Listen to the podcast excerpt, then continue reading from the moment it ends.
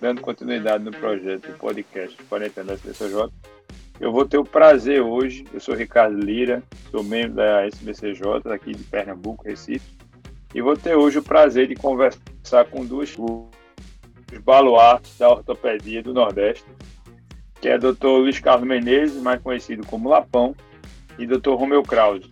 Então, gostaria primeiro de agradecer a presença de vocês dois, disponibilizar o tempo para a sociedade, e queria que vocês contassem um pouco da história de vocês, como ingressou essa vontade de fazer ortopedia, essa vontade de fazer joelho. Sejam muito bem-vindos. Ricardo, eu vou ceder minha palavra para Menezes, respeitando a faixa etária, né? e a sabedoria dele de estar tá morando num lugar decente, né? Aí eu vou pedir a Menezes, com toda a amizade da gente, Menezes, você tem a, a fala prioritária, você vai falar, depois eu falo. E você okay. vai pegar o gancho das suas histórias. Muito obrigado. Viu? A minha escolha como especialista em joelho está estritamente relacionado com o futebol. Entendeu? E eu costumo dizer que tudo que eu tenho eu devo ao futebol, não do ponto de vista financeiro, mas pelo que as oportunidades que o futebol me, me apresentou. Eu aproveitei todas da melhor forma possível. Entendeu? E joguei até o futebol num time relativamente pequeno aqui em Salvador, que já foi extinto, mas um time é, tradicional. E eu tinha certos privilégios, por isso que eu cheguei até o quinto ano como profissional de futebol, quinto ano de medicina, mas meu sonho, meu sonho sempre foi ser médico. Então eu tive eu estive nessa encruzilhada e tive que decidir. Como eu sei, meu, meu sonho sempre foi ser médico, eu abandonei o futebol aos 25 anos. E continuei como médico do clube, me formei e fui para o Rio de Janeiro fazer residência no serviço do professor Nova Monteiro. Voltei, porque tinha uma morena que está do meu lado me aguardando, e o Bahia me contratou como médico. Continuei na mídia, só que me deparei com algumas lesões de joelho nesses atletas. E, naquela época, o Romeu sabe disso, joelho só tinha menisco. Né? Só tinha menisco. Não se dava importância a aos ligamentos, principalmente o ligamento cruzado anterior, que chama ligamento do atleta, né? E até que, diante dessa, dessas dúvidas que eu tinha, eu li em uma certa revista o primeiro curso de joelho no Hospital das Clínicas de, São Paulo, na USP. Fui fazer esse curso e tive a oportunidade de, conhecer e fazer amizade com a doutora Matuzzi e com o doutor Camanho, entendeu? E a partir daí fizemos uma amizade muito profunda. E todos os cursos que tínhamos, é, eu estava presente. Fui, acabei me especializando realmente na, na, na, na cirurgia do joelho. Tive a oportunidade de formar alguns colegas, fui convidado, tempos depois, para participar da, da, da, da, cirurgia do joelho, ser o chefe do, do, joelho da, da, da Uf, UFBA, aqui de, de Salvador, da Bahia, e tive a oportunidade de participar na formação de vários colegas outros. Considero que eu trouxe para a Bahia a especialidade de joelho.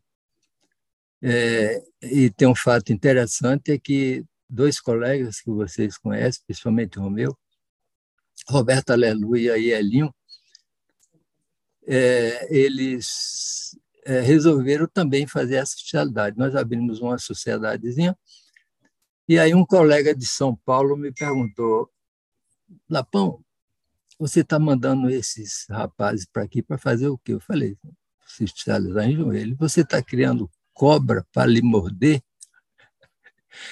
E, ouvi, essas frases também pô.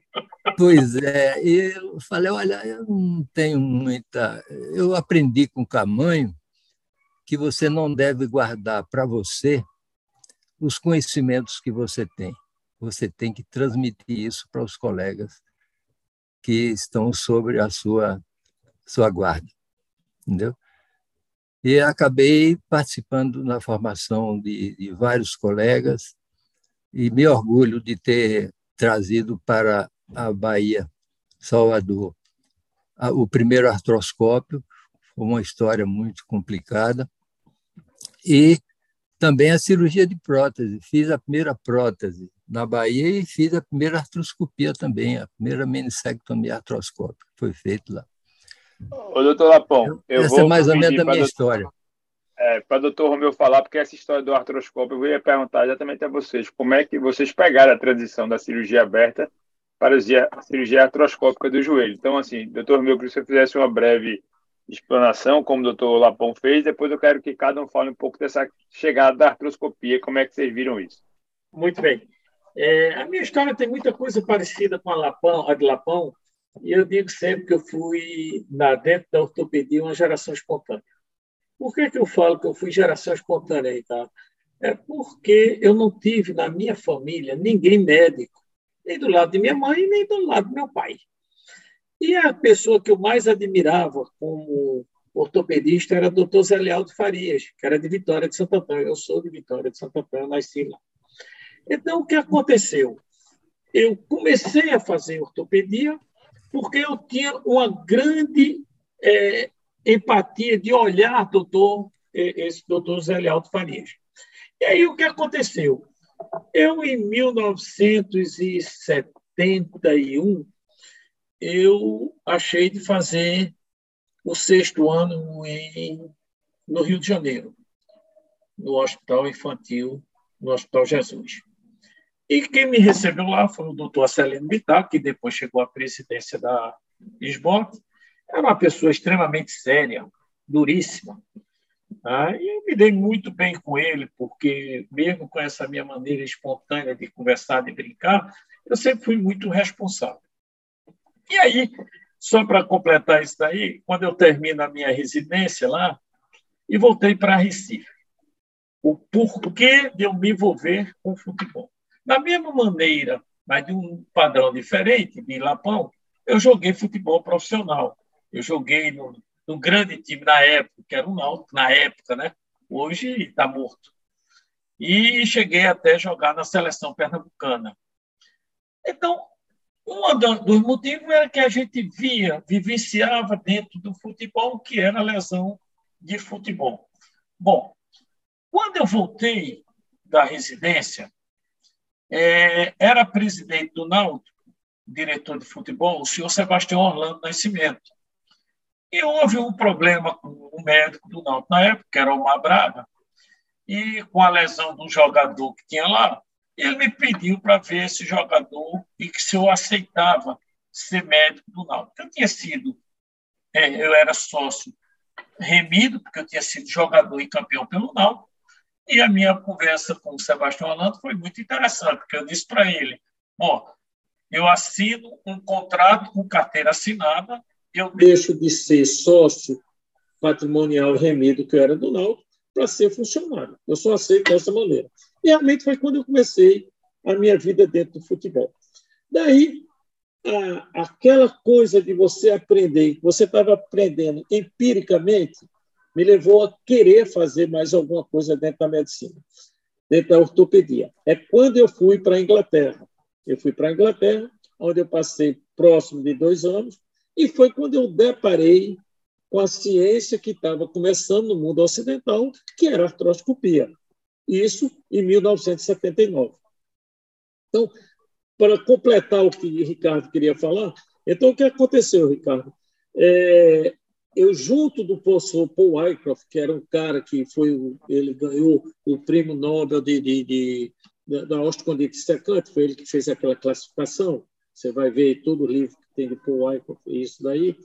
Então, ele foi um cara que me mostrou o que era artroscopia. Ele levou para fazer artroscopia com ele. A gente ficava, o, o, o, Ricardo, o pessoal que está ouvindo, a gente tinha um alongador do artroscópio e que você ficava vendo. O, o gozado era o seguinte: quando ele ia mostrar para a gente sair do lugar, você não tinha câmera naquela época. Você, olha, você está vendo agora? É que você vê sair do lugar. Bom, mas aí eu fiquei entusiasmado com aquilo e disse, eu liso, eu disse, eu vou comprar um artroscópio. Então eu fui e comprei o artroscópio com meu dinheiro, não foi com dinheiro da, da, da clínica, não foi para a clínica, eu comprei. Alexandre Arraes, que eu rendo aqui as maiores homenagens a ele, como um grande colega que eu tive. Então, Alexandre é, na, tinha ido um ano antes de mim, e a gente, eu fiquei com o Alexandre, a gente conversou muito, e quando eu voltei, eu trouxe um artroscópio e o Alexandre passou a ser meu sócio, e a gente começou em 1979, e Sérgio Coutinho tem tudo documentado. Foi o primeiro cara que eu fiz artroscopia em Recife. Então, a gente tem uma alegria muito grande de ter dado pontapé inicial com todas as dificuldades. Depois nós tivemos um congresso na Bahia, em 1982, onde eu apresentei o primeiro trabalho, que eu fiz um estudo comparativo entre artroscopia, é, é, é pneumartrografia na época e artrotomia. Os 80 primeiros casos que eu fiz de comparação para ver, de ver a acurácia que existia é, nos pacientes que era submetido à artroscopia. Mais ou menos isso. Muito bom. E, professor Lapão, conte um pouquinho como é que você fez essa transição do da joelho a, da porta para a janela, né? Como é que você saiu da sala para o quarto. E depois pois você é. descobriu que pela janela você conseguia ver o quarto todo, né? Exatamente. Gostei, gostei da sua posição, hein, Capo? É um cara inteligente. Eu, via, eu vi isso do meu professor. Se você pode entrar pela, pela, pela porta, como é que você vai saltar a janela? ouvi muito isso.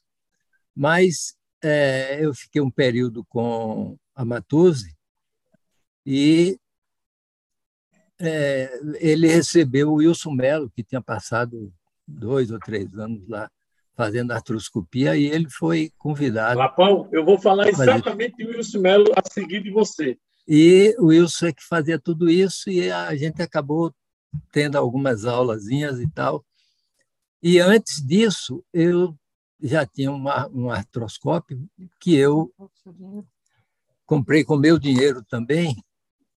E, sem muito conhecimento, fui com um amigo para Nova York, achando que lá em qualquer local eu iria encontrar um artroscópio. A minha felicidade foi que eu conhecia um. tinha amizade com um menino que já morava lá em Nova York há muitos anos, trabalhava em um banco, e ele me auxiliou muito. Me levou lá em determinado local, eu comprei um artroscópio que era de 2 milímetros, aquele bem curtinho, né, de, de, a imagem, e comecei a usar aquilo, mas foi uma dificuldade muito grande e a gente foi aos poucos até que as empresas começaram a se responsabilizar por esse material. Foi aí que nós tivemos um, um certo um up, né? E começamos a ter material de melhor qualidade. Menezes, eu vou falar um pouquinho sobre o Wilson Melo, que aqui a gente tem que fazer uma referência ao Wilson Melo. É, em 1980, 81, mais ou menos, Melo tinha vindo do serviço é, do Canadá. E eu fui fazer um treinamento com o Melo, em Campinas.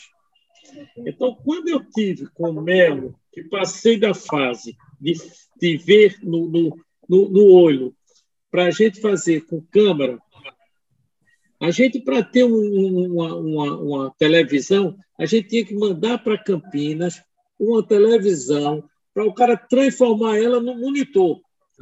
Eu acho que você lembra-se disso, Lapão. Exato. Então, Exato. as dificuldades eram imensas. E eu devo muito a, a, a Melo quando ele nos abriu as portas de Campinas. Eu fiquei algum tempo com ele lá e ele deu todas as dicas que era possível para você fazer uma artroscopia por vídeo. Foi quando houve outra transformação que você fazia artroscopia pelo olho e passou a fazer artroscopia pelo vídeo. Então, aqui fica minha, minha, minha gratidão e a homenagem à maneira como o Melo nos atendeu durante esse período. Só um pouquinho que você estava comentando a questão do quando foi que o senhor começou a sair da artroscopia é, diagnóstica para a artroscopia cirúrgica, que isso aí é uma coisa que a gente queria ouvir. É, isso, isso é e... bastante importante, Lira. É. Isso foi exatamente quando eu tive a oportunidade de ter um treinamento com o Melo. O Melo tinha chegado, isso foi mais ou menos 82. Então, o Melo tinha chegado do, do Canadá, onde ele tinha feito o treinamento, e trouxe com ele a. Ele lembra-se, o, o, o Menezes lembra-se demais do, do, do, do Robert Moon, que era o cara que era o concorrente é, em artroscopia material do, do nosso amigo que você falou do Rio de Janeiro. E o Robert Moon, ele era um cara diferenciado, era um cara de uma cultura diferenciada, tá entendendo? Então, ele dava muito e muito apoio a nosso amigo Wilson Mello. Tá? E foi aí que a gente conseguiu trocar o material da gente, que era de visão direta, para visão tipo é, é, é, do que se faz hoje com câmera. Foi essa época da grande transição, tá entendendo, Ricardo? Onde a gente começou a enxergar de uma maneira que era microscópica quase. Você lembra-se quando o, o, Lapão falou aí? A ótica do Lapão era de 2,5. A gente usa uma ótica de 4,5. 4,5, tá Então, para é, você ver. O Lapão fazia, fazia mão no joelho, né? no tornozelo, ele fazia no tornozelo. Início, como a gente era despreparado de apoio. Isso na é. mesma época. Aí tinha a, a, o pessoal do Rio Grande do Sul começando, tá entendendo? Tinha Tatsua Ayara começando em São Paulo. A, a mesma época que a gente começou junto do Camanho. Eu tive a oportunidade é. imensa de trabalhar com o Camanho, e tem um fato muito engraçado, que isso daí vocês pode isso daqui eu posso falar. O Camanho, uma vez, eu estava lá trabalhando com ele, eu comecei a frequentar muito o serviço do Camanho, é meu grande irmão, grande. Eu cheguei à presidência da SBOT, porque eu tive a mão dele, eu tive a mão de um, de um, de um Santilli. Uma, uma, época eu estava com o Camanho no consultório dele, né, o, o, o Lapão. Isso é um fato que precisa ser registrado aqui. E o Camanho chegou junto de mim, olhou assim, e ele fala para mim, aí conversando, coisa e tal. Aí ele falou, ô, ô meu, tu quer ficar aqui em São Paulo? Não posso ficar aqui. Ele disse, tá vendo aqui esse talão do cheque? Tá todo assinado em branco. Pode ficar aqui comigo. Eu digo, chefe, é muito bom, mas não dá, né?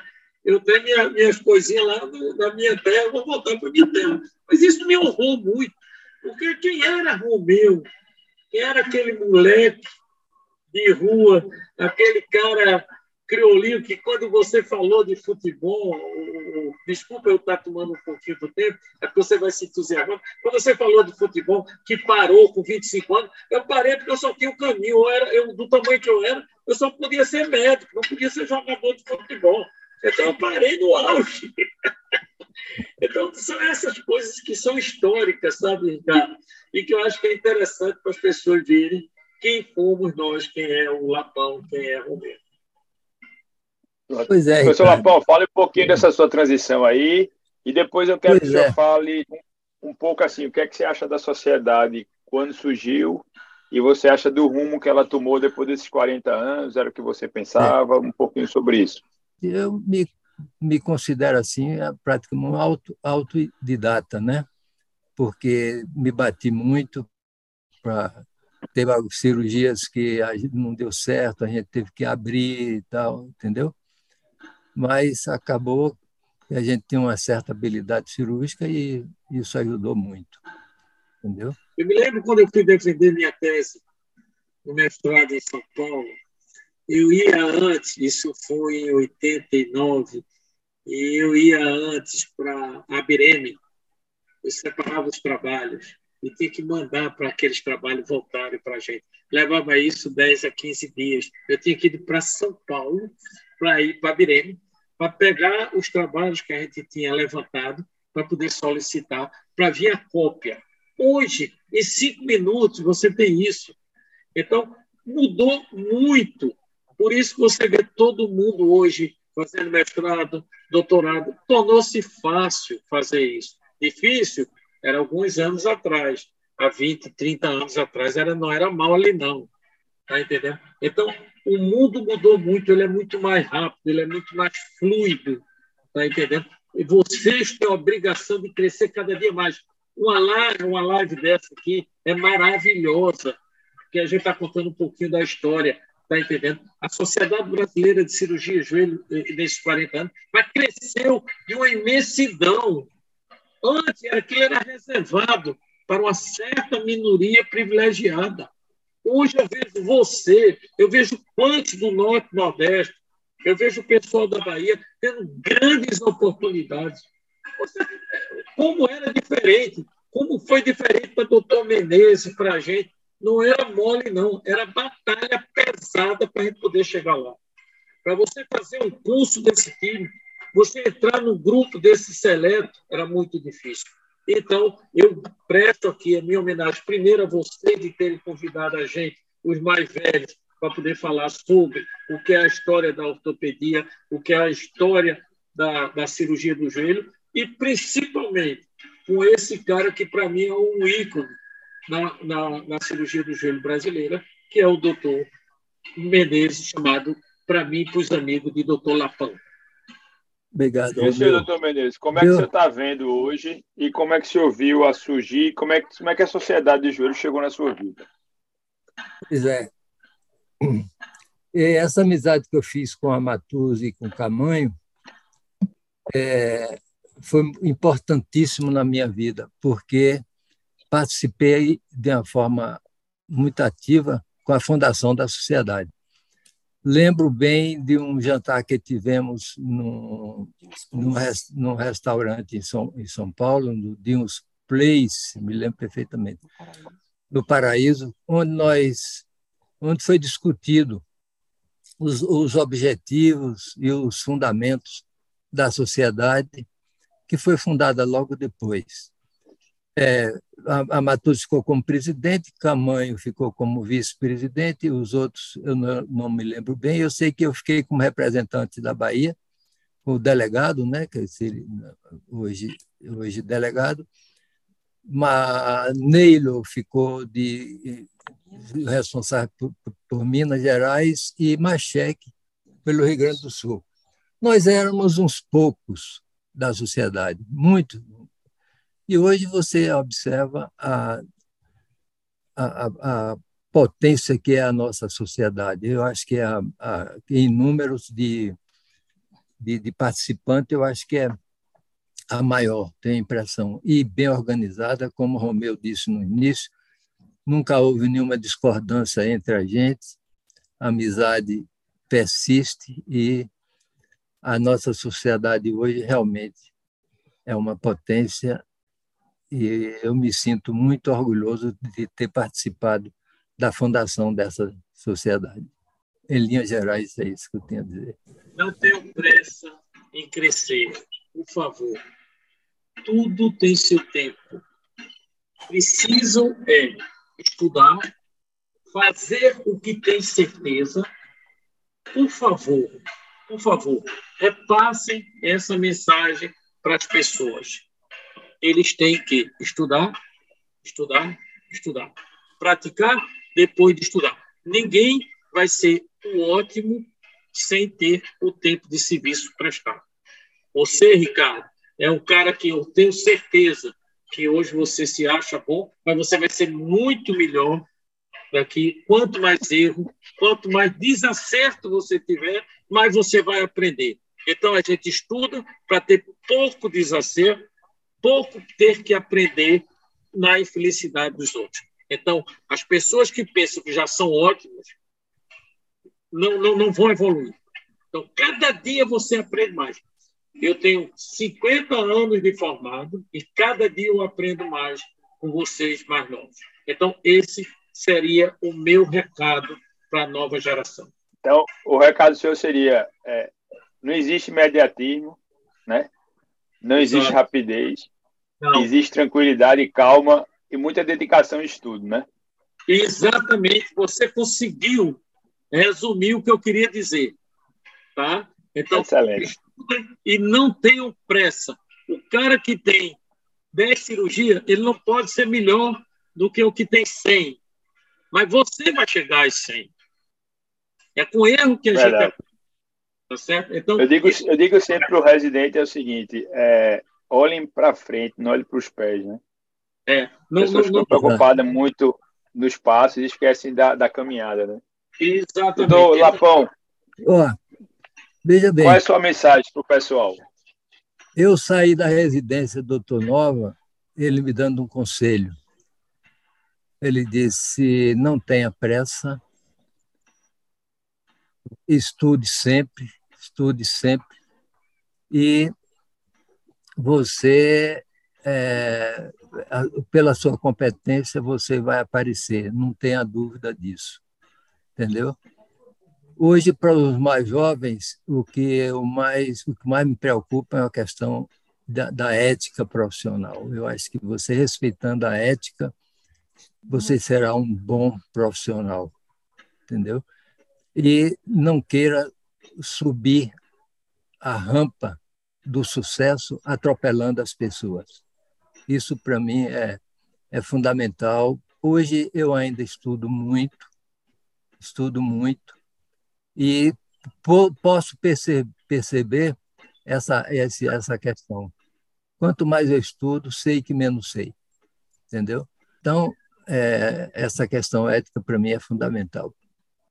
Que uma vez Romeu me disse uma coisa, a gente numa dessas farras nossas, né, Romeu? Você virou para minha mulher e me disse, minha mulher é bastante alta, quase da minha altura. Romeu disse, Lia, se eu tivesse sua altura, eu era presidente do Brasil. Você lembra disso? O correta desse do Nordeste falando jeito.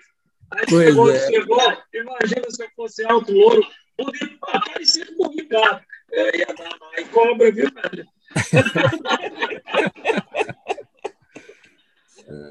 É, bem, na verdade, eu acho que foi excelente esse bate-papo com você. A gente passou um pouco da hora.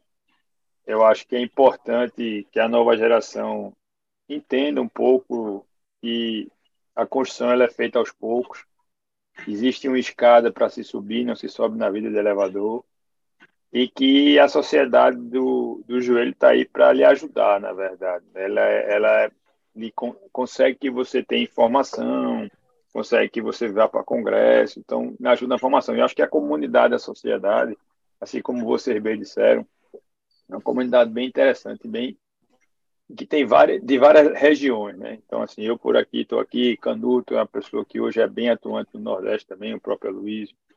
Então assim, queria agradecer imensamente até a oportunidade da, da sociedade de deixar eu ouvir um pouco vocês falarem, né? Porque é muito bom você ouvir pessoas que têm um diferencial é, falando e a gente aprende muito mais do que a gente mesmo falando. Então, muito, eu estou muito agradecido, muito lisonjeado pelo convite da sociedade e, muito obrigado a vocês dois. E obrigado, o Nordeste deve muito a vocês. Obrigado a todos.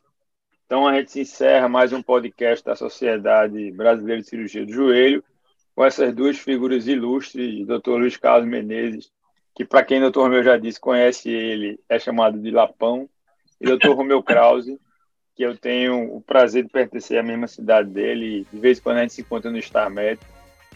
E muito obrigado a todos e um grande abraço. Queria fazer um brinde. Eu estou aqui pensando em vocês. Eu acho que é importante a gente sempre brindar a vida e brindar as oportunidades das pessoas que a gente conhece. Um prazer a todos e muito obrigado. Obrigado, obrigado pela oportunidade a todos vocês. Parabéns. Obrigado. Obrigado, Romeu. Obrigado a Gobi. Obrigado, a Ricardo. Foi um prazer imenso estar com vocês.